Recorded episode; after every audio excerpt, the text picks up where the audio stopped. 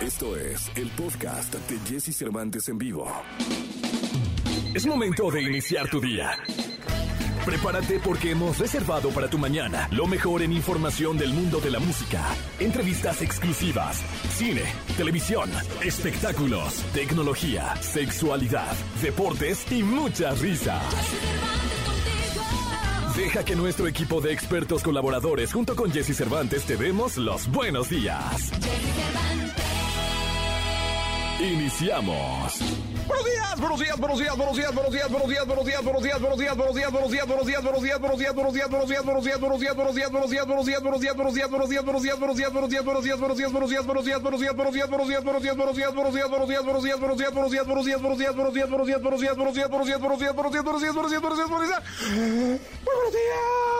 Son las 6 de la mañana con dos minutos este lunes, lunes 25 de abril del año 2022. Yo me llamo Jesse Cervantes, voy a estar aquí hasta las 10 de la mañana. Quédate con nosotros hoy en este programa.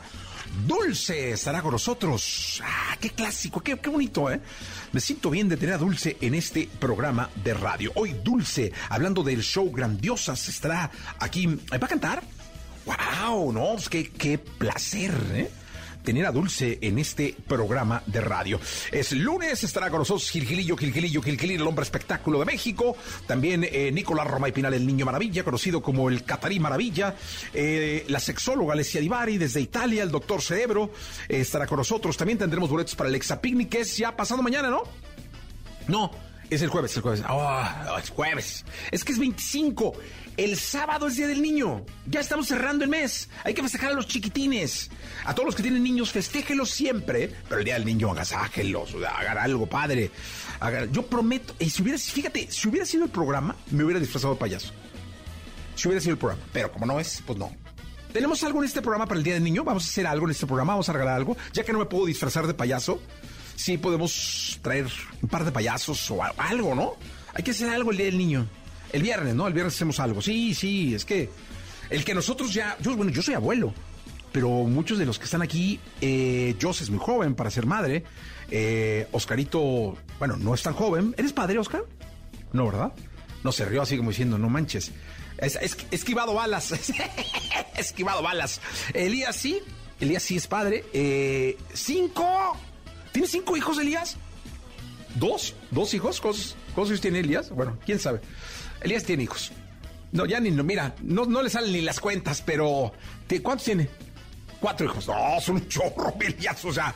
Sí, no, qué valor, ¿eh? Qué valor, qué bárbaro. La señora productora que tiene al querido Matthews, al cual le mandamos un beso, y yo con mi nieta. Aquí, pues, habemos ahí de todo. Pero el viernes entonces celebramos, ¿no? El Día del Niño.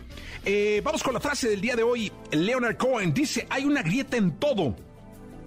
En todo lo que hagas, siempre vas a encontrar una grieta. En todo buen pensamiento, en todo buen deseo hay una grieta.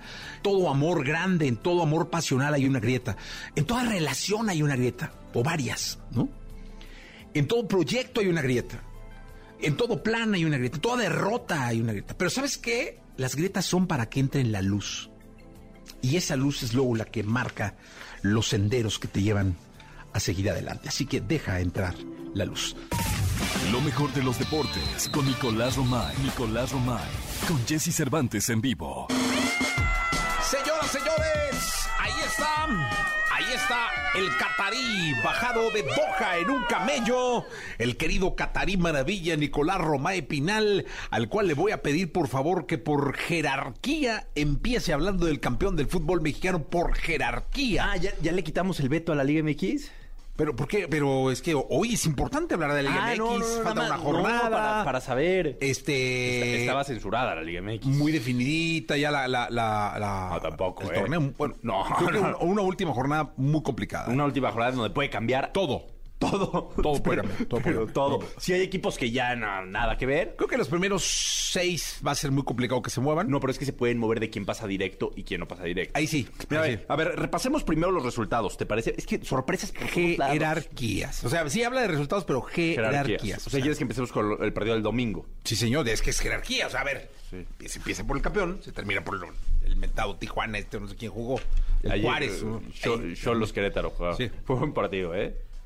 ¿Lo viste? Fue el Cholos Querétaro 2-2 quedaron. ¿Lo viste? Sí, sí. ¿Qué vato tan aburrido eres? Sí. O sea, ¿cómo ves ese partido? ¿Cómo voy a llegar aquí sin ver? Pero no manches, ese partido que te digan cuánto quedó y ya.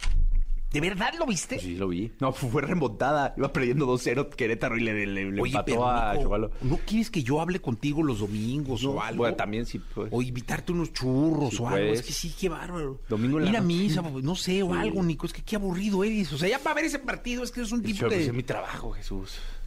No, pero luego hay unos buenos que ¿Tú no, no te ves. chutas ¿Viste de repente- Atlas? No, sí, también. No ¿Sí te viste el del No te Atlas? chutas tú de repente un concierto que dices que hubo.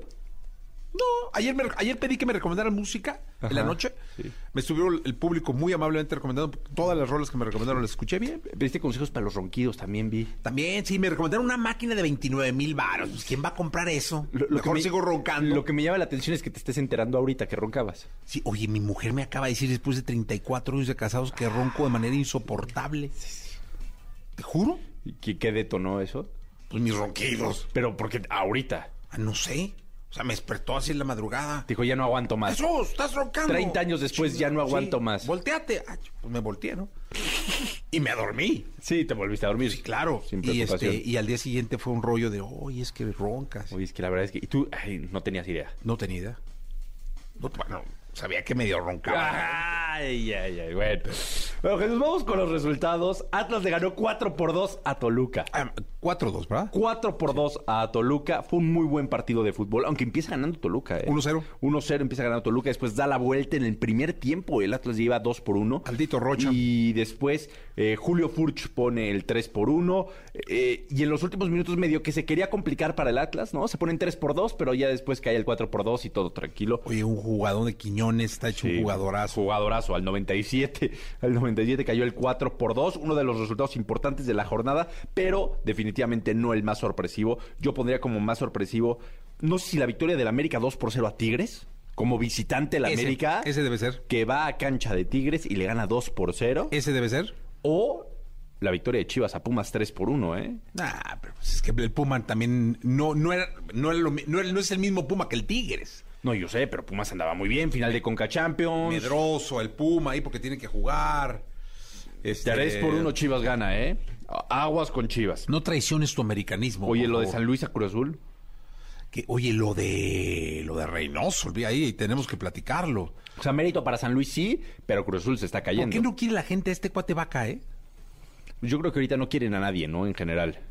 Creo y la que- están agarrando contra vaca. Con- sí, yo creo que hay un tema eh, complicado en Cruz Azul. Después del campeonato se desinfló el equipo, los problemas, problemas en la directiva están empezando. Es una realidad que están empezando los problemas en la, Mi en la Alvarito directiva. Dávila. Tu Alvarito Dávila. Falta mi Alvarito Sí. Dávila ahí. Pero mira, pues- lo tienen jugando golf al pobre, Al pobre. ¿no? Mal que viene, estabilizó el equipo, ¿eh? Bueno. la verdad, hay que Bueno. decirlo. Sí, sí, sí. Jugando golf, ahí me lo tienen, ¿verdad? Pero no quieren. Oye, Santos y León empataron uno por uno. Pachuca, que está intratable. Ahora, ahora sí la liga se divide. 38 puntos lleva, ¿no? Pachuca es líder absoluto. 3 por 0 le ganó a Rayados. Necaxa le ganó a Puebla. Este Puebla también de caída libre, ¿eh? Sí. Se va desinflando el Puebla. Pierde 1 por 0 Que con Necaxa. falló, ¿eh? Sí. Y Mazatlán le gana 2 por 0 a Juárez en un partido en donde ya no se jugaba nada. Pero, ¿qué es lo importante de esto? Pachuca es líder. A falta de una jornada, Pachuca es líder. 38 puntos. Ya terminó en primer lugar, no hay manera. 38 puntos, ya no lo puede alcanzar Tigres, que tiene 32 puntos. Ya no lo alcanza Tigres. Después Puebla, que está en caída libre, 26 puntos. O sea, el 1 y el 2 ya están. El 1 y el 2 ya están. Sí, que es Pachuca y Tigres. Ya están. Sí, señor. Puebla, 26 puntos, que ahí todavía se puede caer. Atlas, 26 puntos, también se puede mover. América, 25 puntos. Cruz Azul, 24 puntos. Chivas, 23 puntos. O sea, esos tres ya están calificados. O Está sea, muy el repechaje, pero ya están, pues. Sí, pero fíjate, está muy complicado, pero hasta Necaxa, hasta San Luis, que tiene 23 puntos, podrían con una combinación rarísima de resultados calificar directo a la liguilla. Por diferencia de goles, es decir, luce muy difícil, ¿no? Realmente yo veo la pelea para entrar directo a la liguilla entre Puebla, Atlas, América y Cruz Azul. De esos cuatro equipos, dos entrarán directo y dos irán a repechaje. Y después vemos a Chivas, Monterrey, Necaxa, San Luis, León y Pumas. Que en donde yo veo la pelea realmente es entre León, Pumas, Mazatlán y Toluca para entrar directo, para entrar a repechaje. O sea, de esos equipos, de esos cuatro equipos, dos van a entrar a repechaje y dos se van a quedar en su casa viendo la liguilla por televisión. Eliminados estarían en estos momentos Mazatlán, Toluca, Santos, Cholos, Querétaro y Juárez. Eliminado el Toluca. Sí, Toluca está eliminado. Qué triste. Y la tiene complicada para calificar, sí, sí. Oye, un ¿qué, qué, qué pasó con Ambriz, eh? Se cayó, se cayó en mil pedazos. No le fue nada bien en España. Después de salir campeón con el León, se va a España con el Huesca, no le va bien, termina en su contrato de manera anticipada, llega a Toluca, un fútbol que conoce, a, ¿no? a una Yo liga pensé que... que- se iba a comer la liga. Dije, no, mira, pues si no. comer, por lo menos va a terminar y muy lo han, bien. lo han aguantado, ¿eh? Sí, como Lo han aguantado. Eh, vamos a ver en esta última jornada, yo creo que aquí se define todo. ¿no? Si califica, pues ahí más o menos puede arreglar el tema. Pero si no, yo creo que Toluca, porque no, te, ¿no? te puedes permitir. Al final los números hablan. Y las estadísticas son muy claras. Tuca lo aguantaron, ¿verdad? Sí, aunque la situación está muy complicada No, en Juárez porque es pagar multas y pagar multas y 80 pagar millones de pesos van a pagar, ¿no? Y no puedes estar regalando dinero. Sí, sí, no sí. puedes estar regalando dinero. Mérito lo de San Luis. No pagó multa y se va a meter a repechaje cuando era uno de los destinados a pagar multa. Sí, y sí, para el análisis lo que ha pasado con Querétaro, lo que ha pasado con- incluso con Mazatlán, que aunque hoy más o menos está, pues lo que ha pasado con Mazatlán, Cholos también ido libre. O sea, estos equipos sí es para es de llamar la atención, Jesús. Totalmente. Sí, pero bueno, nos queda una jornada en donde se va a terminar de acomodar, ¿eh? Todavía no, no hay nada definido, es lo que tiene el fútbol mexicano, que en la última jornada El Atlas tiene que ganar. Eh, va con Tigres en el Jalisco. el Atlas tiene que Eh, ganar. Sí, sí, tiene que ganar. O empatar. Si empata el Atlas, eh, por ahí con una combinación de resultados, 27 puntos, Se mete directo. se puede meter. América Cruz Azul, se va a hacer un partidazo, ¿eh? Juegazo. Porque eh. los dos están, eh, se, se le están jugando. Mira, si el Águila humilla a la máquina, pues, va a tener muy complicado el futuro Reynoso. Muy complicado. Yo creo que se va a terminar definiendo al- después del torneo. Sí. O sea, ahorita no van a tomar ninguna decisión. Que termine el torneo y vamos a ver. Ordiales, ¿no? Es el. Bueno. Ordiales es el que no lleva una buena relación con Reynoso. ¿eh? El que era el mediador y el que ayudaba, lo dices muy bien, Alvarito Dávila. Era el que hacía que, est- que esto funcionara. Mi Al, al Alvarito final, Dávila. las estadísticas son claras. Cruz logró salir campeón del fútbol mexicano Con. con Alvarito Dávila. Perdona. Sí, sí, sí. No, Jugando golf, ahorita está arrancando. Disculpando. No, Ah, yo el creo lunes, que es lunes, ¿no? El lunes, no, los lunes no juega. No. Yo creo que mañana. Mañana y, Tranquilo. y un poquito más tarde. Sí, tipo 10, ya Sí, tranquilo. 8 de la mañana, nada. Temprano para él, ¿no? 10 de la mañana, ahí tranquilón. Sí. Con su hijo. Qué a gusto, ¿no? Uh, Qué, esperando que lo llamen. qué tranquilidad. De algún Pues lado. bueno, dejó el currículum importante, ¿eh? Sí, cómo no. Ahorita sí, sí lo pueden llegar a buscar, pues al final. Claro. Hizo las cosas bien. Bueno, que me da gusto, tranquilidad, Jesús, que le hayas quitado el veto al fútbol mexicano, que se pueda volver a hablar de... Sí, hombre, sí. De Checo Pérez hay que hablar, ¿no? En la segunda hablamos de, de Sergio Checo Pérez. Qué manera de normalizar los éxitos. Es increíble. O sea, ya es segundo lugar y ya. No, no. Es brutal lo de Checo Pérez. Dos podiums eh, consecutivos. No, y sobre todo cómo el ritmo de carrera y el dominio que tiene.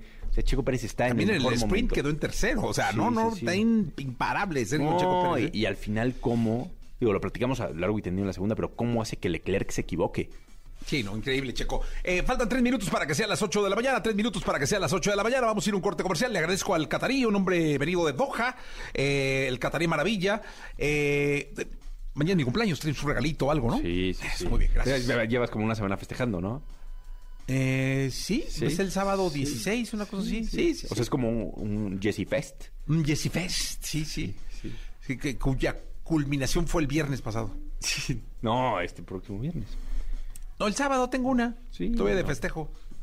Todavía. Estás invitado, ¿eh? Gracias, Jesús. Está aquí cerca de tu cantón. ¿Sí? Sí, luego te cuento. Vámonos, vamos a un corte comercial, regresamos. Toda la información del mundo del espectáculo con Gil Barrera, con Jesse Cervantes en vivo. Señoras, señores, espectáculo de México, el querido Gil Gilillo, Gil Gilillo, Gil Gilí, que llega con nosotros en esta mañana clara de inquieto lucero. Lo que yo te quiero te vengo a decir. ¿Cómo estás, mi querido Gil Gilillo? ¿Cómo estás, mi Jessy? Muy buenos días, buenos días para todos. 25 de abril, muchas felicidades. Ayer fue cumpleaños del Potrillo, El ¿no? potri, caray, sí. Lo mandé a felicitar, pero como que andaba ocupadillo, no contestó. Pues es que hizo una- unas fiestecitas allá en su casa de Vallarta. Ay, Dios de mi Entonces, vida. algo muy, pues ya sabes, ¿no? Privado. petit. Muy petit, sí, ahí estaba Sara Galindo, este, Carlita Buenfil, todo el, el- el- primer círculo de, de, este, de Alejandro Fernández, sus Ajá. hijos. Y pues estaba muy contento, tranquilo. No subió imágenes borracho, que, que, que, que yo pues creo que, que es muy bueno. No, hombre, cómo no. Es muy Claro, bueno, yo lo vi ya estabas con... acostumbrado a verlo así en los palenques, entonces ¿para qué lo vemos así en su casa? Sí, ya, Claro, no. hombre. Con la nieta, me imagino, ¿no? Sí, con Cayetana que lo trae vuelto, Vuelto loco, ¿no? Sí, caray, me da mu- mucho gusto. Muchas felicidades, Alex. 51 años cumple. Está chavo. Potrillo, sí, está chamaco. ¿Qué tal cuando llegas a esa edad donde alguien cumple 51 y dices, está chavo? Sí, ¿verdad? Bueno, es más grande que yo. sí. Eh, sí, pero por poquito, Gil, ¿eh? sí, va. O sea, y también no le llevas 10 años. ah, ¿no? ah, Chihuahua, ¿no? Oye, fíjate que el fin de semana, pues mira, lo- los eventos siempre... eh, yo, yo luego no entiendo qué pasa en la vida. ¿verdad? Fue la develación de Hamlet, esta obra producida por Oscar Uriel, a quien le mandamos un abrazo muy fuerte, este, sumamente exitosa. Y pues los padrinos fueron Kate del Castillo y Juan Pablo Medina. Entonces cuando llegó Kate del Castillo, pues todos los medios se remolinaron, no había como manera de bajarla de la camioneta y ella como que no quería porque estaban todos los medios ahí muy... El, el chacoteo, ¿cómo le el, el chacaleo se Chacaleo, chacaleo, chacaleo. Tratando de sacar una... Pues una respuesta que yo creo que iba a cambiar el rumbo del país, ¿no? Seguramente. Claro. Este... Esto fue lo que sucedió. Gracias. Nada, ¿qué le puedo, no puedo ni hablar aquí. No, no, por favor, así no No es una película, es una serie. ¿Cómo te sientes? No es necesario que nos empuje la seguridad. ¿Sí te darías un Perdóname, híjole, ¿es en serio lo que me estás diciendo? Es que no se no, no, ellos eso se, se dedican a cuidarme. Me están poniendo el micrófono aquí. No me sacas con eso. Encantada, encantada les respondo. Nada más no me pongan el micrófono. No, no me a pasando nada. A ver, ya, le pueden dar permiso, por favor. Ya una No, todavía no, tengo que, tengo, tengo otras cosas, otros planes, pero sí, me encantaría pronto. Ya, ya le dio su carta, ya le dio su carta aquí en México. Por favor, cuidado, denle permiso de que camine, por favor. Me la sigo pasando increíble. A ver, ya ¿Qué es eso? digo, a todos los compañeros los admiro, los respeto mucho. No es fácil hacer lo que hacen los reporteros en nuestro país, ¿no? Este, sobre todo cuando tampoco hay una cultura de respeto por parte de los artistas, tampoco hay una cultura para la organización de eventos. Y no con esto quiero eh, que se demerite el gran esfuerzo que hace eh, Oscar Uriel alrededor de esta obra y todo su equipo de productores, todos los dueños del teatro. O sea, esto es totalmente independiente. Yo creo que sí tienen que existir y ahora en época post-COVID protocolos para poder este pues invertirle un poquito más para la llegada de sus artistas. Si van a convocar a los medios, pues tienen que entregar eh, eh, todo, el, eh, todo un plan, pues, para saber por dónde entra, por dónde sale. Así le hacen los gringos. Y no es hacer como la comparación, ni- esta odiosa comparación. Pero regularmente tú y yo, Jessy, hemos estado en eventos internacionales y lo que menos pasa es justamente esto, ¿no? Creo que es innecesaria, es violencia innecesaria y el hecho de que, este, el- en el ánimo de cuestionar cualquier cosa, porque ya vimos, ya escuchamos que pueden cuestionar cualquier cosa, creo que lo que tiene que prevalecer es el orden, el respeto y la educación, este, con, con todos. En contraste, bueno, al final no lograron ninguna respuesta de Kate porque ella se estaba quejando de que le ponían el micrófono, veto a saber dónde. Sí, porque no, ¿cómo? ¿De veras ahí? No me, pe- no me ponga el micrófono ahí porque a lo mejor no era el micrófono, no era justamente en la cara, ¿no? Sí, no, Beto, a saber dónde. Época post-COVID, obviamente. Juan Pablo Medina también fue uno de los eh, padrinos de esta, de esta celebración. Esto fue lo que dijo. Estoy muy agradecido, sentí todo este tiempo, he sentido mucho amor. Eh, soy muy afortunado de tener la familia que tengo, la novia que, que tengo, a todos los amigos, toda la gente que me ha apoyado, de verdad, lo siento y estoy muy agradecido. Pues estoy en, en terapia, estoy en recuperación y más adelante, cuando me sienta mejor y ya entero para trabajar, lo haré, pero todavía no. Valoro todo, todo, todo, estoy muy contento de estar aquí siempre me la he pasado muy bien y he sido una persona muy positiva y pues feliz de, tener lo que tengo y muy afortunado.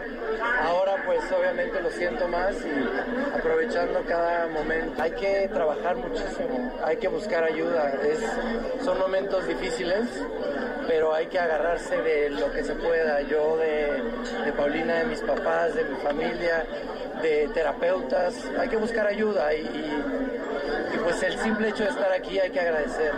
Y ese debe ser el motor para seguir adelante. No, para nada, no. Juan Pablo Medina, como bien sabemos, eh, padeció un tema de trombosis que lo llevó desafortunadamente a perder la pierna. Pero te das cuenta del contraste, la forma en que también Juan Pablo está, está adoptando el mismo eh, drama que, es, es algo aterrador. Este, pero esta cordialidad con los medios de comunicación, los mismos medios, la forma en que lo abordan, ¿no? Este último remate de si pensaste en el suicidio y, y la carcajada que te, te habla de alguien que está eh, emocionalmente tratándose y que evidentemente te, te lleva a un equilibrio. En la forma de pedir está el dar, ¿no? Dicen, dicen la frase y muchas veces cuando como medio de comunicación a fuerza quieres arrancarle una, una, una eh, declaración a alguien, pues te lleva a lo que vimos al principio con Key del Castillo. Entonces yo creo que sí hay que hablar a la concordia, pero también a la profesio- profesionalización, porque eh, yo leía los comentarios en redes sociales alrededor de esta, de esta situación y Gaby García, reportera de Univisión, muy buena reportera, se quejaba de que en el- al momento de meter el micrófono, él de seguridad sí le daba sus codazos, contenía, ¿no? Entonces, que, que incluso le voló un arete y cosas así que, que ocurren en este tipo de aglomeraciones. Y bueno, pues obviamente eh, creo que lo importante es hacer un llamado a quienes están organizando, a que se organicen, pues, Sí, y claro. este, pongan a cada quien en su lugar y con eso nos, nos vamos a evitar este tipo de situaciones. ¿En qué teatro era? Esto fue en el Milán. Ah, ok. Esto fue en el Milán. Fíjate que es muy raro que se salga de control ahí. El, el tema, la infraestructura, la fachada del teatro es poco ah, amigable para este tipo de situaciones, no así para el público. Para el público es súper cómodo, es un gran teatro y no es tanto eh, eh, que- quién estuvo, si fue Mariana o Pablo Perroni, ¿no? Mariana Garza o Pablo Perroni, yo creo que ellos no tienen nada que ver, ellos pusieron en local, pero es un poquito la logística del evento. Eh, Porque además, ¿sabes cuál es el, el peor de los casos, Jessy? Que hoy por hoy los eh, reporteros que van a cubrir esas cosas, eh, este tipo de eventos no tienen acceso a la obra.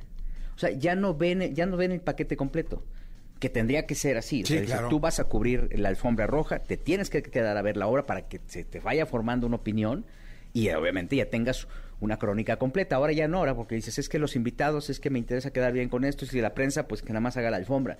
Creo que tiene que haber un reajuste para que la gente que cubre ese tipo de eventos, este, pues conozca el paquete completo y evidentemente sí que exista una logística que permita el desarrollo y el desempeño de cada uno, de Kate como una estrella, porque eso es, y de la prensa como, como, como medios que se van a encargar de eh, eh, regar o de comunicar todo lo que cu- ocurra esa noche. ¿Esto pasó el sábado? Esto ocurrió el fin de semana, sí, en el, en el Teatro Milán. Teatro Milán. Mi querido Gilgilillo, vaya, vaya, escandalera que se armó, caray, pero bueno, te escuchamos en la segunda.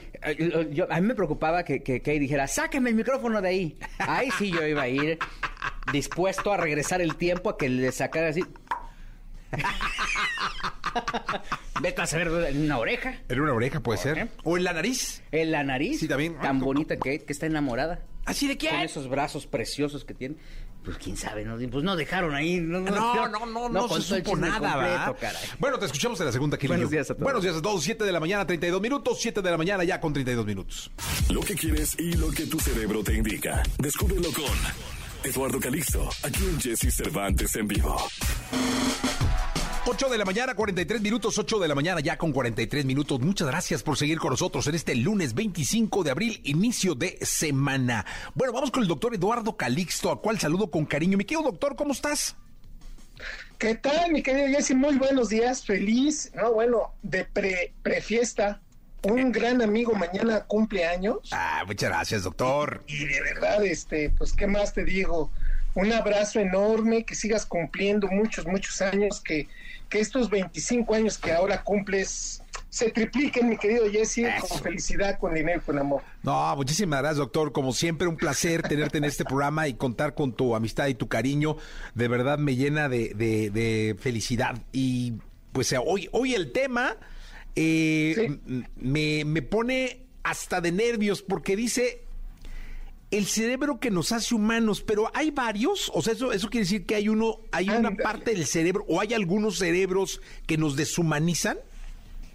Pues en parte sí, querido Jesse, y es que, mira, nuestro cerebro tiene una evolución de 4 mil millones de años. No tenemos el cerebro más grande, pero sí el que re- responde más rápido. Es un cerebro que tiene lenguaje, que compara y etiqueta.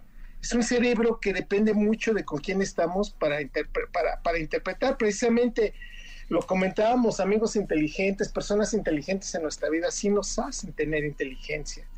Es un cerebro que tiene pensamiento simbólico y cultural. Es un cerebro que tiene capacidad imitativa. Esto no lo tienen otros cerebros en la evolución, querido Jesse. Y a eso, a eso va esta entrega del día de hoy, para que reflexionemos.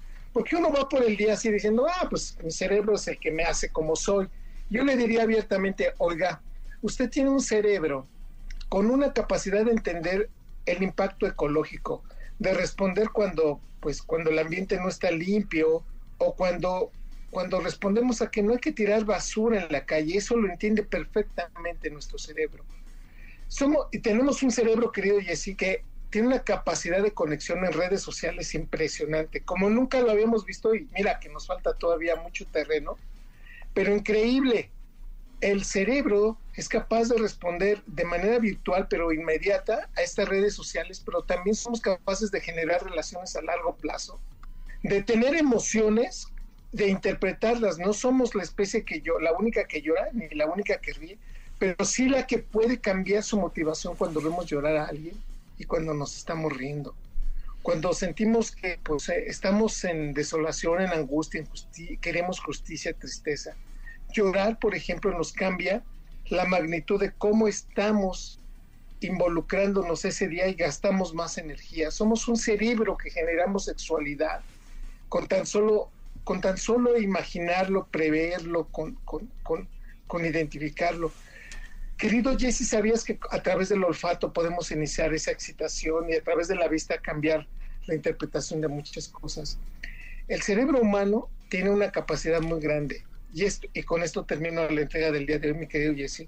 El cerebro humano es capaz de generar amor, proyectarlo, sentirlo y decirle a las personas que queremos sinceramente que las necesitamos. El cerebro, eh, el amor está en el cerebro en 29 áreas cerebrales, mi querido Jesse, con prácticamente 14 neuroquímicos y de una forma de activar redes neuronales como no lo haría cualquier, cualquier evento. El amor es muy especial en nuestro cerebro. Y decirle a alguien te amo, te quiero y eres importante en mi vida es uno de los logros más importantes de la evolución de nuestro cerebro humano. Por eso, queridos amigos, hoy tenemos que identificar que tenemos un cerebro maravilloso que si bien hace guerras, que si bien se equivoca con el mismo error dos veces, que si bien come cuando no tiene hambre, hace las cosas más hermosas de este universo, que es que, que es generar ese cariño y ese efecto maravilloso. Porque humano viene de homus, de homo, de tierra, de ser rico, de ser fértil.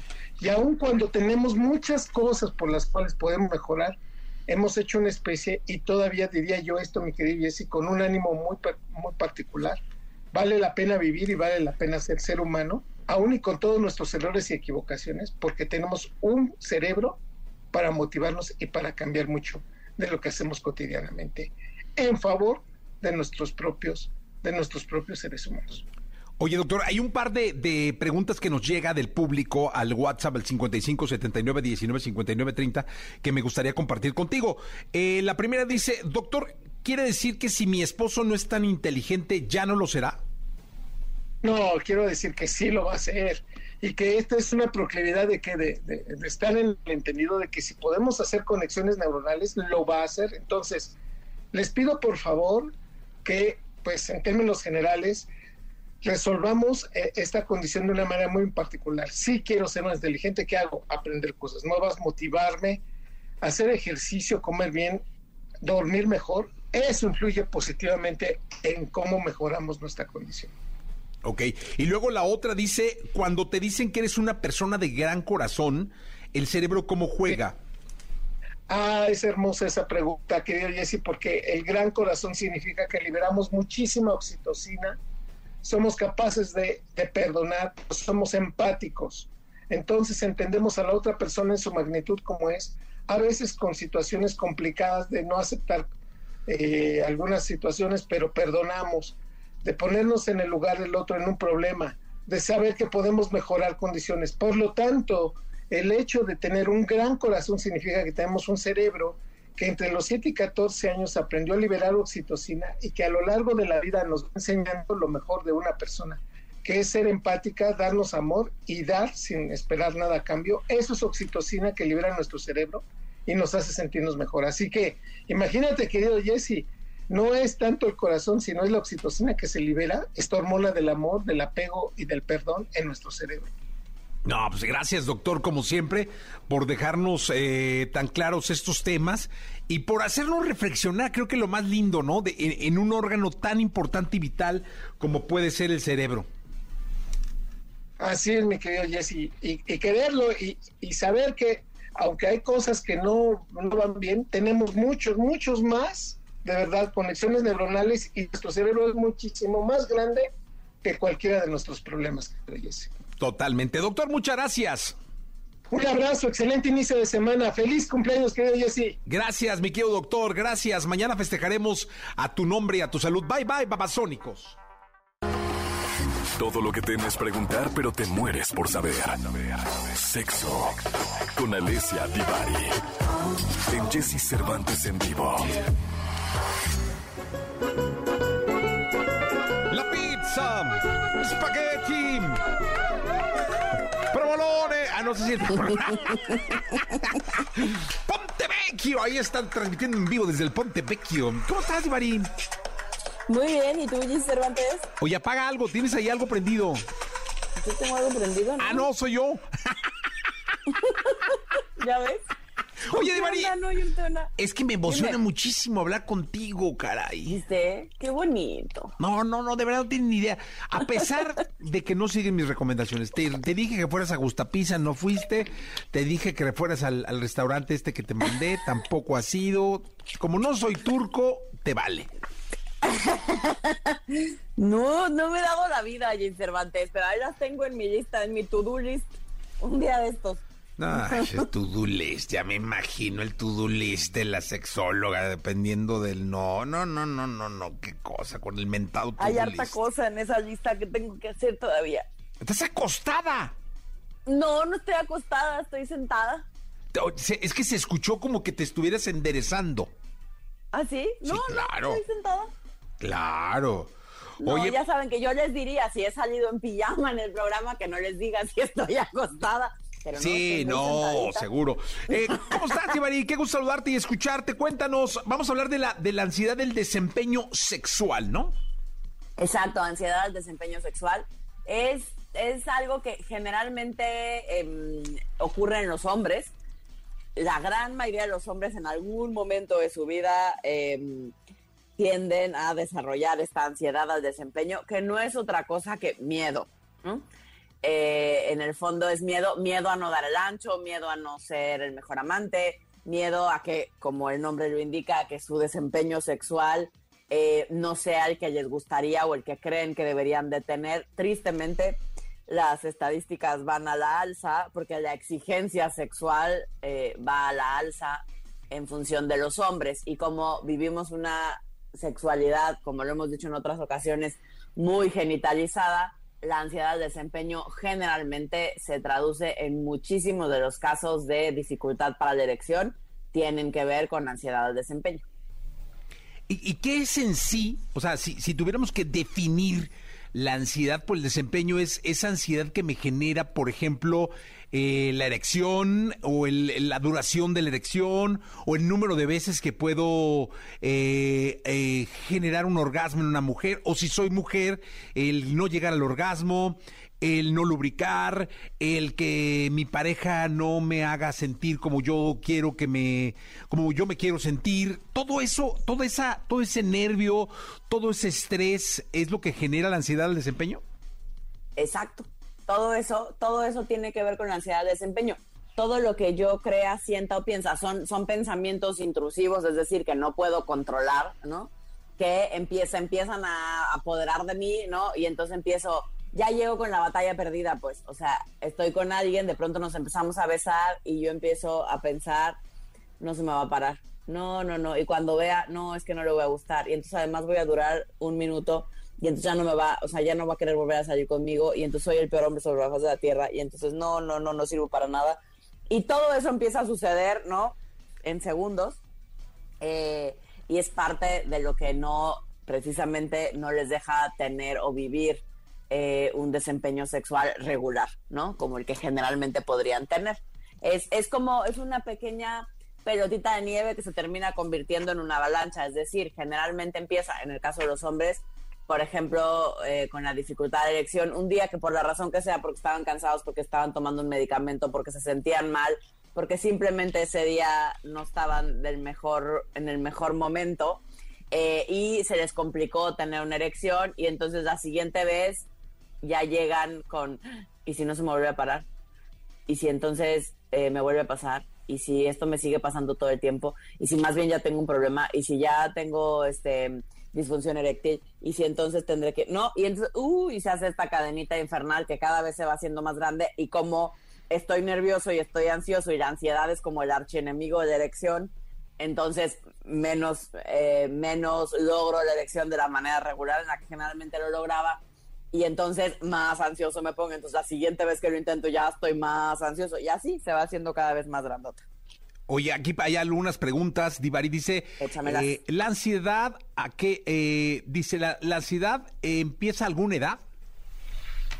No, no forzosamente. Digamos que generalmente empieza en la edad más adulta, pero hay chavitos, chavitos de 18, 19 años, eh, que, por supuesto ya pueden tener ansiedad de desempeño. Porque en realidad si yo me compro el papel y si yo me compro la exigencia social de que yo tengo que ser un súper buen amante, es responsabilidad de los hombres hacer tener orgasmos a sus parejas y el tamaño importa muchísimo y todas estas cosas que aprendemos y que, que, que después nos generan este miedo al tema sexual, por supuesto que pueden, puedo tener ansiedad en ese momento.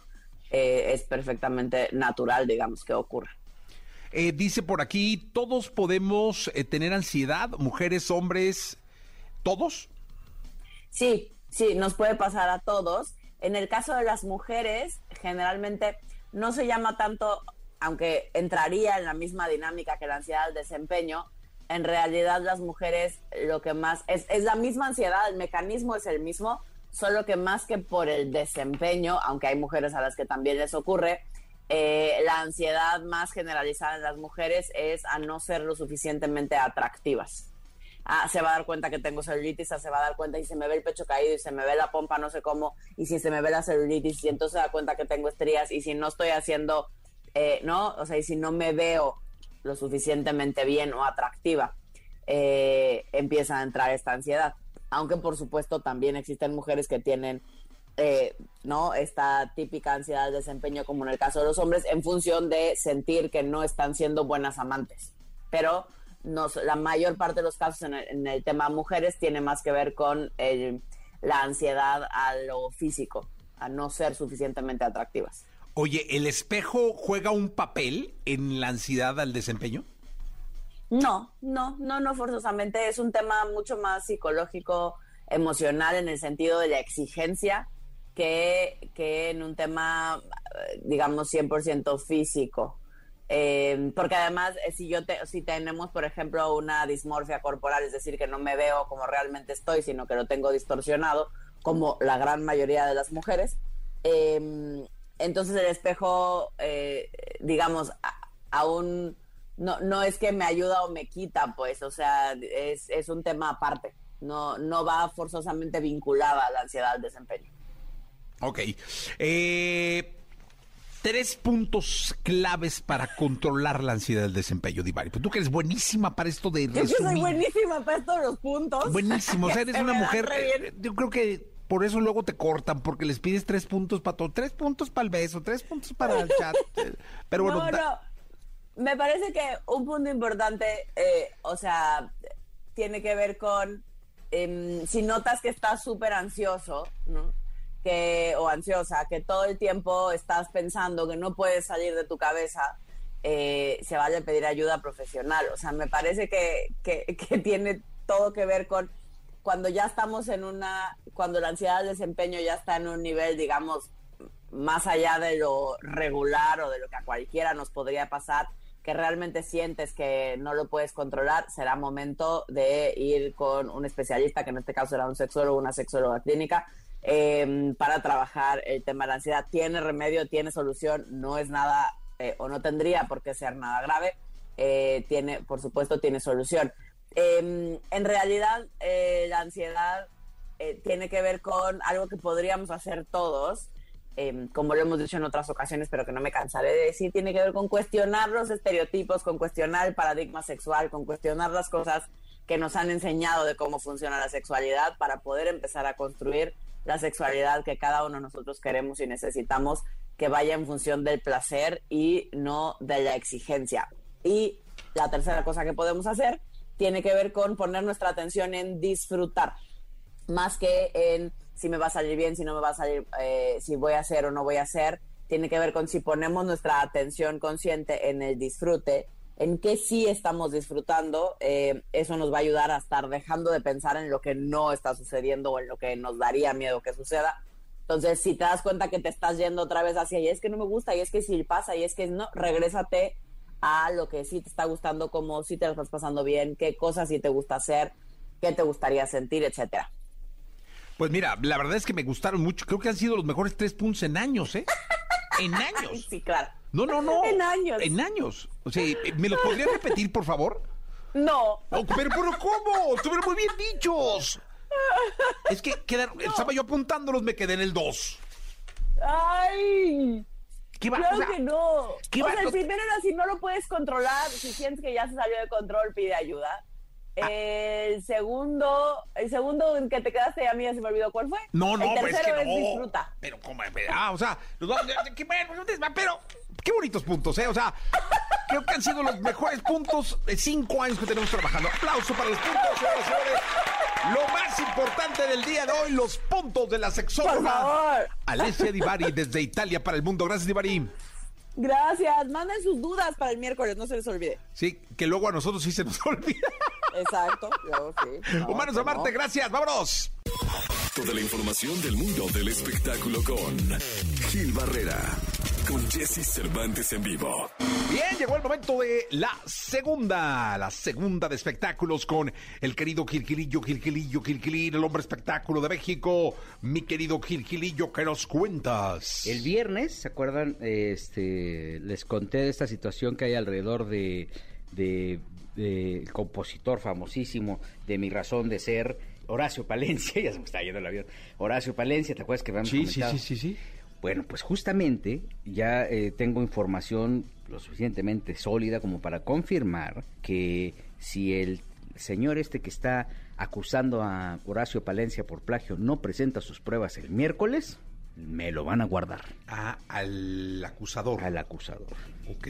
Ya, ya, ya hay una prácticamente por parte de la Fiscalía General de la República ya se emitió eh, pues una invitación, ya sabes, de estas cordiales de tiene que ir a Google.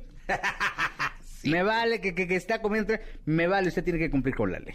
Y entonces, pues ya tiene que presentarse este compadre para comprobar cada uno de sus dichos, este, ante las autoridades, lo que le puede dar un giro, eh, pues, eh, sumamente interesante a este caso tan particular que, pues, impide de entrada que la gente escuche mi razón de ser, ¿no? Ah, ahorita está impugnada. está, está como embargada, por decirlo de alguna forma. Nadie puede escuchar mi razón de ser hasta que este señor José Luis Calderón Águila, este, pues eh, eh, demuestre que efectivamente tiene los elementos para comprobar que, pues, este fue un plagio, ¿no? Básicamente, eh, don José Luis presentó pues unas Macs de estas viejitas, ¿no? Unas computadoras de estas 286, ¿no? De estas computadoras este Microsoft 286 y ahí este decía, bueno, pues aquí está y aquí está mi prueba y aquí está un cassette. Y ahí en ese cassette yo lo guardé. Y entonces según hubo un peritaje así, que, que los metadatos y no Ajá. sé qué tanta cosa, pero no se han podido acreditar. No hay sí, forma. es que está... No es fácil. No, no, no, porque, pues, ¿qué te digo? Pues gana quien registra regularmente. este Totalmente de cosas, ¿no? acuerdo. Quien Sí, sí, sí. registra es- Ahora, aquí se estaba dando un giro a esta situación, pero pues este aparentemente, no aparentemente, la, por parte de las autoridades ya existirá un citatorio contra este señor José Luis Calderón Águila que pues yo no le conozco algún éxito. Yo buscaba y él la saca, dije, pues en una de esas a lo mejor tiene ahí... Tiene varios. Tiene varios, ¿no? Dije, la cumbia del topo, ¿no? Por ejemplo, alguna cosa así, ¿no? Pues no, no tiene ni la cumbia del topo, no tiene ninguna otra cosa así. Entonces, este, pues eh, vamos a ver qué es lo que pasa. Es el, el miércoles es clave. El miércoles es clave porque él tiene de aquí el miércoles para demostrar qué pasó. Y bueno, pues si, si no lo hace, me lo van, en- me lo van a guardar porque así es la sanción. O sea, no, ahora sí que no es porque Horacio haya dicho, este, no, pues este, él tiene que, o, o porque lo haya señalado Horacio por no presentarlo. Es justamente el documento de la fiscalía quien dice, señor, tiene usted que presentar, oiga, se le olvidan las pruebas.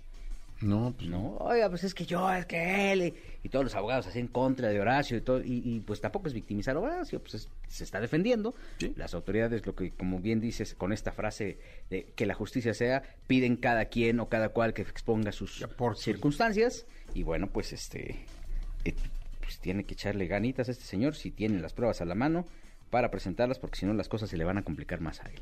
sí, se le van a voltear. Sí. Se le van a voltear. Gilillo, nos escuchamos mañana. Y Jessy, muy buenos días a todos. Vámonos con esto, la recaída, Gloria Trevi y Timo Núñez en la Estación Naranja. Lo mejor de los deportes con Nicolás Romay. Nicolás Romay. Con Jesse Cervantes en vivo. Bien, llegó el momento de la segunda de deportes con el hombre venido de Doha, en Qatar, el catarí maravilla Nicolás Robay Pinal. Mi querido catarí, ¿qué nos cuenta Sergio Checo Pérez? El mejor deportista que... que Mexicano del momento, del sin duda. momento, ¿no? Y uno de los mejores de la historia. Sí, sí, eso al, al final yo creo que el decir el mejor de la historia, de los mejores de la historia es cuando se retire, porque creo que Checo todavía tiene varios años para seguir construyendo su trayectoria, creo. sin duda alguna, sin duda alguna. Eh, lo que pasa con Sergio Pérez, que es increíble, es cómo ha normalizado el éxito. Cómo pasamos en tan poco tiempo de ver las carreras de Fórmula 1 y decir, oye, la va a terminar el Checo, no abandonó, sumó puntos. Ah, ah, podium. Ah, segundo lugar. Es, es que es brutal. En un fin de semana muy complejo, muy complicado, el Checo Pérez está a la altura de los grandes. Porque desde la calificación, que fue dificilísima la calificación, porque entre que llovía, no llovía, cambio de llantas. Eh, Una calificación diferente que se corre en sprint, es decir, corre en una Es que carrera. hay dos calificaciones. Primero, la que conocemos, con quali 1, quali 2 y quali 3. Sí. Que esa te califica al sprint y te dice cómo vas a salir del sprint. Y después el sprint, que es una carrera de 100 kilómetros, en donde aparte de dar puntos, dependiendo cómo llegues, se reparten puntos, también cómo llegas, cómo terminas esa carrera, es cómo sales en la carrera del domingo. Entonces también es muy importante en eso. Y Checo Pérez termina tercero en la, carrera sprint. Brutal, porque las condiciones no eran para nada sencillas. Y ya en la carrera, el dominio de Red Bull fue absoluto. ¿no? Muy bien Max Verstappen, que entendemos que está en otro nivel. Carlos Sainz de Ferrari tiene mala suerte, abandona muy temprano la carrera después de un percance ahí con Ricciardo. Pero Leclerc, que es el que está dominando el campeonato de pilotos, llega un momento en el que va detrás de Checo Pérez, ya al final de la carrera, y lo quiere rebasar, y Checo Pérez aguanta, aguanta, aguanta, ¿y qué es lo que termina pasando? Que Leclerc se, se equivoca, hace un trompo, pierde el control del coche y termina por perder yo creo que cuatro o cinco posiciones. Increíblemente, pero todo eso lo detona en un Checo Pérez que no se la puso para nada sencilla. Y al final eso se traduce en puntos para Red Bull, para Checo Pérez que hace el 1-2 con Max Verstappen. Oye, ¿y ese 1-2 eh, podrá llegar el momento en el que los dejen libremente competir entre ellos? Ajá. No lo sé. Yo creo que Red Bull ha sido muy respetuoso en eso, la escudería como tal, y nunca ha sido de que, oye, deja pasar a Max, oye, no. Pero eh, Checo siento que cuida mucho a Max. Y que siempre, si te fijas en las comunicaciones de radio, Checo siempre está preguntando, oye Max, eh, es una labor de equipo importante la que hace Checo, porque yo creo que desde que lo firman en Red Bull le dejan muy claro que él es el segundo piloto. ¿no? Lo que sí es que al principio de esta temporada sí daba la sensación de que Checo se estaba adaptando mejor a las nuevas reglas, al nuevo coche, a todo. Ya le agarró Max Verstappen y ya se está comiendo la Fórmula 1 Max Verstappen, ¿no? Pero al final, ¿qué es lo que nos hace mucha ilusión? Pues que el Checo gane el campeonato de constructores junto con Red Bull y que ayude a Max Verstappen a ganar el campeonato Sí, de pilotos. ahorita está en tercer lugar.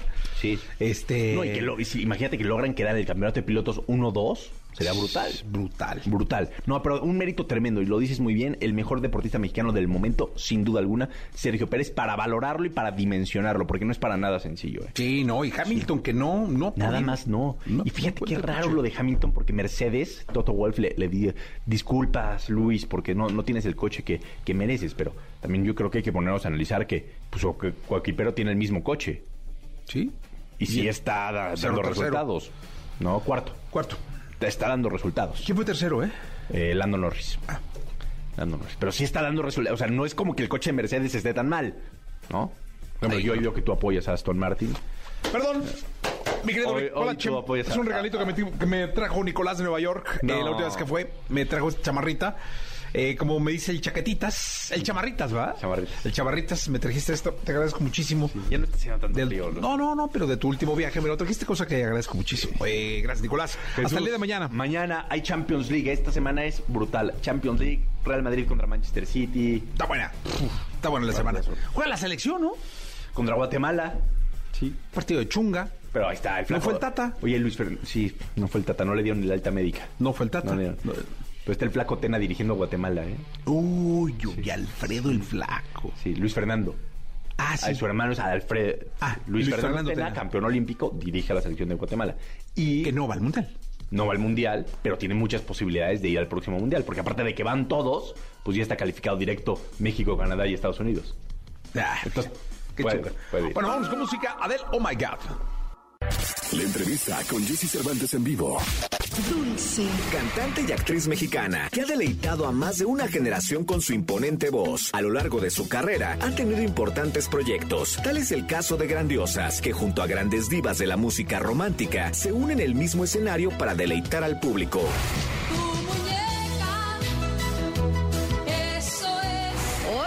Aquí con Jesse Cervantes. Cenexa llega a cabina dulce para hablarnos de grandiosas.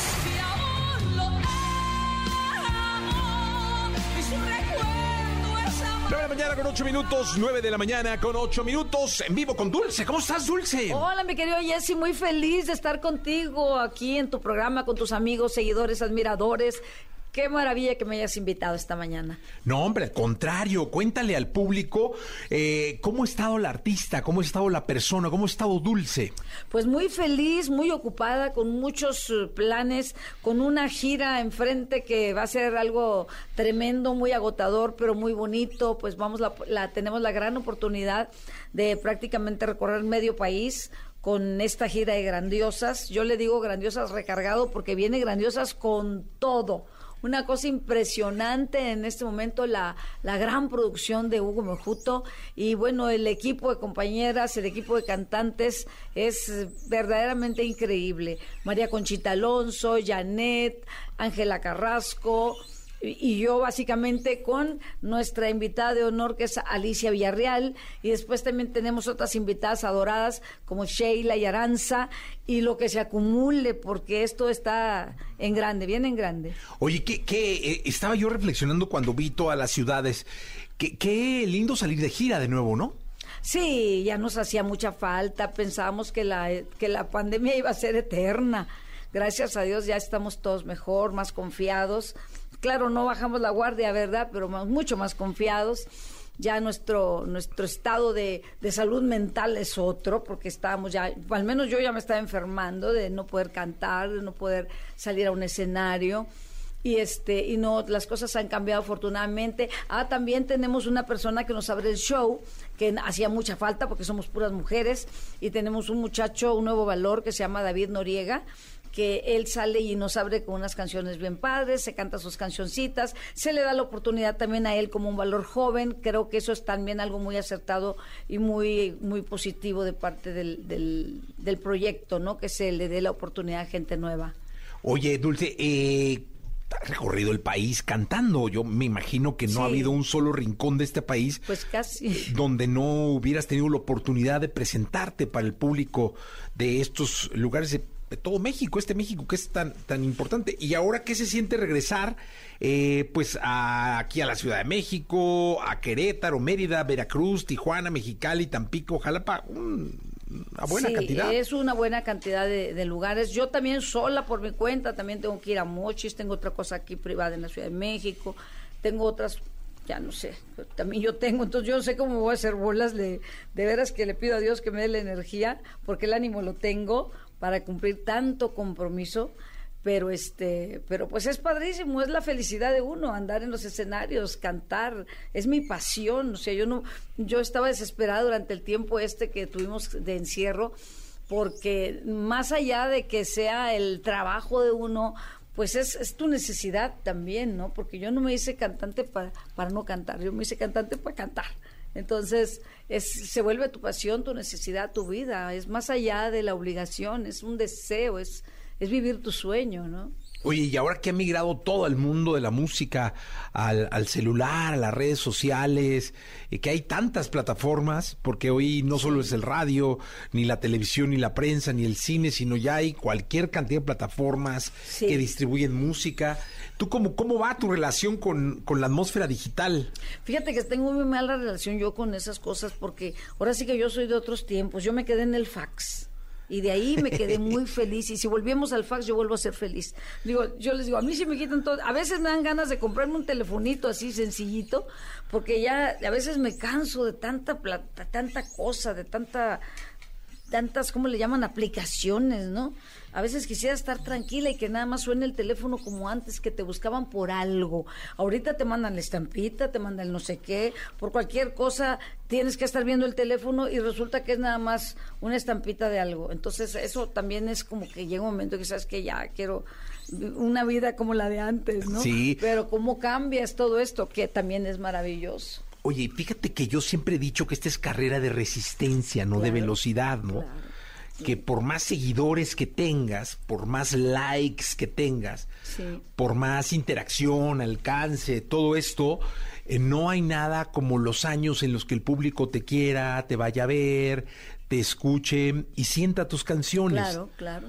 Y ese sería como un gran ejemplo para las nuevas generaciones. Y fíjate que tampoco que tú tengas muchos seguidores, tampoco determina el éxito de un artista, porque, por un ejemplo, hace un tiempo un amigo mío contrató a un muchacho nuevo y dice, es que tiene un millón de seguidores, lo voy a presentar en un lugar. Y le digo, pero si no lo conocen. No, pero tiene un millón de seguidores. ¿Tú crees que de un millón de seguidores no van a venir 500? Dije, pues prueba. Vendió 10 boletos.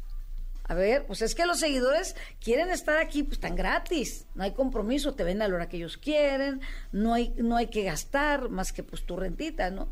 Pero ya cuando tú eres un artista que se presenta y te tienen que ver, y a veces hay gente tan bella que viaja de otros, de Estados Unidos, de Chicago, a mí viene gente a verme de Chicago, de, de Nueva York, y te dicen, voy desde El Salvador, voy desde Honduras, voy desde Uruguay.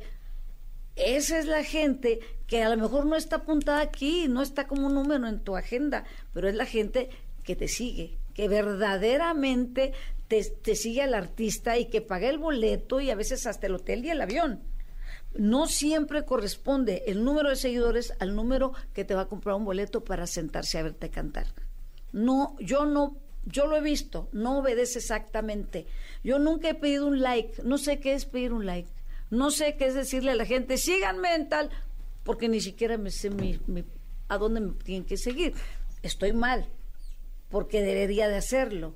Porque cuando tú te metes a ver cuántos seguidores tiene Dulce, dices, oye, ya tienes 40 mil. Y digo, ay, pues qué padre, porque yo no hago nada para que me sigan. La verdad, me he quedado muy retrasada en eso. Oye, no, pero yo, yo creo que y- y una estrella como tú sería muy importante que le, que le diera un consejo a, a estas nuevas generaciones. Porque, insisto, por más seguidores sigue siendo carrera de resistencia, Claro, no de velocidad. totalmente, Porque estos van y vienen. Sí. La inmediatez de las redes sociales te lleva a que te sigan, pum, y a que al día siguiente, ¡tan! se vayan. Claro. O en instante, un segundo. O al instante. Un mal comentario, una mala frase, pum, Exacto, se fueron claro, para siempre. claro. ¿Qué consejo le darías? Pues mira, para empezar yo tendría que tomar los consejos porque la verdad ahora, ahora que hablan de la, de la generación de cristal, que hay que tener tanto cuidado con lo que dices porque se sienten, porque no les gustó tu opinión. Me ha pasado gente que diga, ah, yo era su admirador, pero yo no, porque usted dijo no sé qué. Y digo, bueno, pues está bien, ni modo, ¿no? Porque ahora hay un segmento de gente que, que es muy delicada. Entonces yo más bien necesito consejos, pero en ese aspecto, ¿no?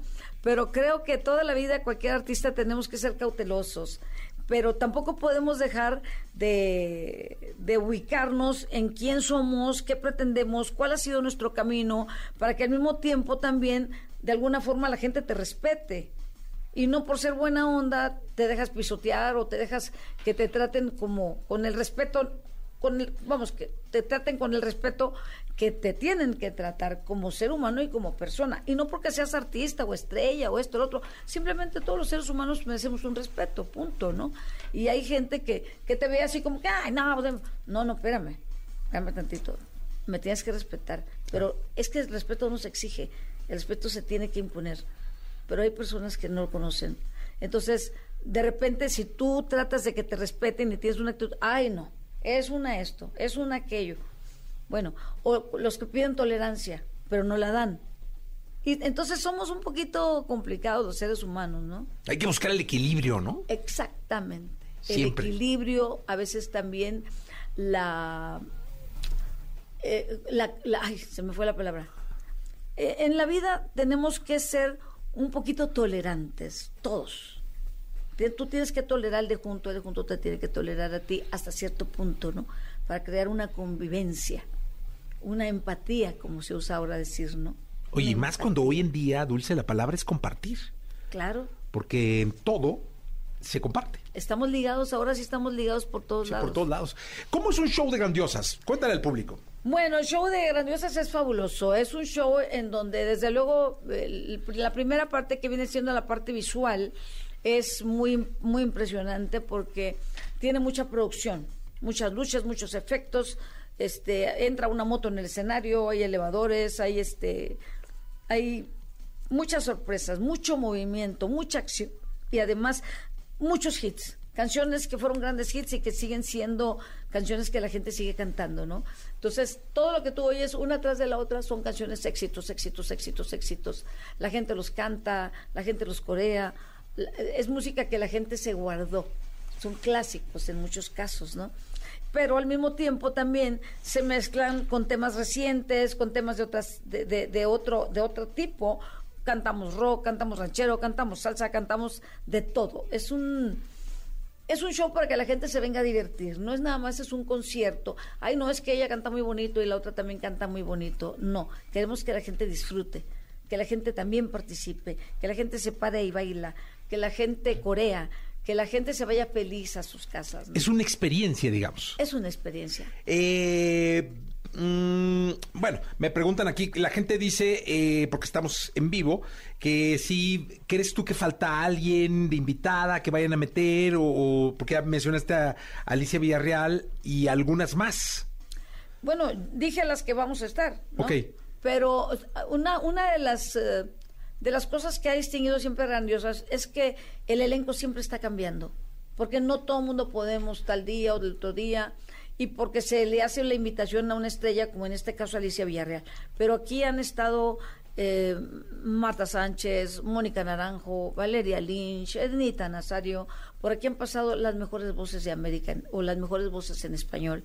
Entonces, siempre se está renovando grandiosas, nunca ha sido de, de una la permanencia, bueno, yo soy la única que ha permanecido, pero pero siempre ha tenido ese ese esa variedad. Entonces, no es que no falta nadie, pero siempre va a haber alguien fresco más adelante, siempre hay aportaciones. Perfecto. 29 de abril, Arena Ciudad de México. Arena Ciudad de México, les auguro que va a ser un super show, un super espectáculo, se van a divertir, lo van a pasar bien. Es también un espectáculo totalmente familiar, no hay palabrotas, no hay cosas raras, no hay señales. eh, no, no, no. Aquí es algo súper familiar y muy respetuoso para las personas que van. Perfecto. Grandiosas también estará el 3 de abril en Querétaro. Sí. Eh, para la gente que nos está escuchando en Querétaro, 7 de mayo en Mérida, 10 de mayo en Veracruz, 13 de mayo en Tijuana, 14 de mayo en Mexicali, 28 de mayo en Tampico y el 11 de junio en Jalapa. Sí. Y, y lo que se acumule, porque tenemos también otras peticiones. Así que bueno, pues todos invitadísimos. Muchas gracias, Dulce. Gracias a ti, Jessy. Buenos días a todos. Buenos días, gracias por estar con nosotros. 9 de la mañana, 20 minutos. Vamos a ir a un corte comercial. Ah, no, vamos con corte comercial. Corte comercial, regresamos. dándome vueltas y vueltas, solo para presumir y que vean